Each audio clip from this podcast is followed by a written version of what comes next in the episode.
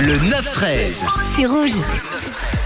Et on passe au carton rouge du jour à 9h52. Et l'histoire, le carton rouge du jour se passe dans l'Ohio, aux États-Unis, avec un homme de 58 ans qui se disputait avec son fils. Jusque-là, on se peut dire qu'on a affaire à une embrouille de famille, quelques cris, quelques tensions, ça, ça peut arriver.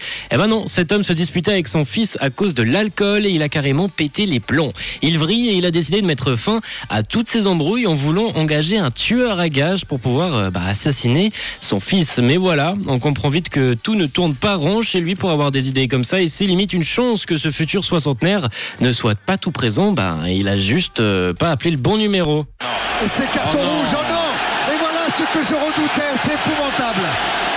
C'est pas possible. Oui, il n'y a même pas lieu de contestation. Mais non Eh oui, il n'a pas contacté un tueur à gages, mais un commerce de la ville qui lui, bah, justement, a transmis aux autorités les, les enregistrements, les messages vocaux suspects reçus sur son répondeur. C'est un contrat de 5000 dollars sur lui. Je m'en bats les de là où il est ou de ce qu'il fait ou avec qui il est. Peut-on notamment entendre sur les enregistrements rapportés par des médias américains? L'espace d'un instant, la police a pensé qu'il s'agissait bah, d'une vieille blague, hein. mais non, il s'était bel et bien trompé de numéro. Il a même avoué avoir admis ses actes et il est détenu à l'heure actuelle avec une caution s'élevant à 500 000 dollars.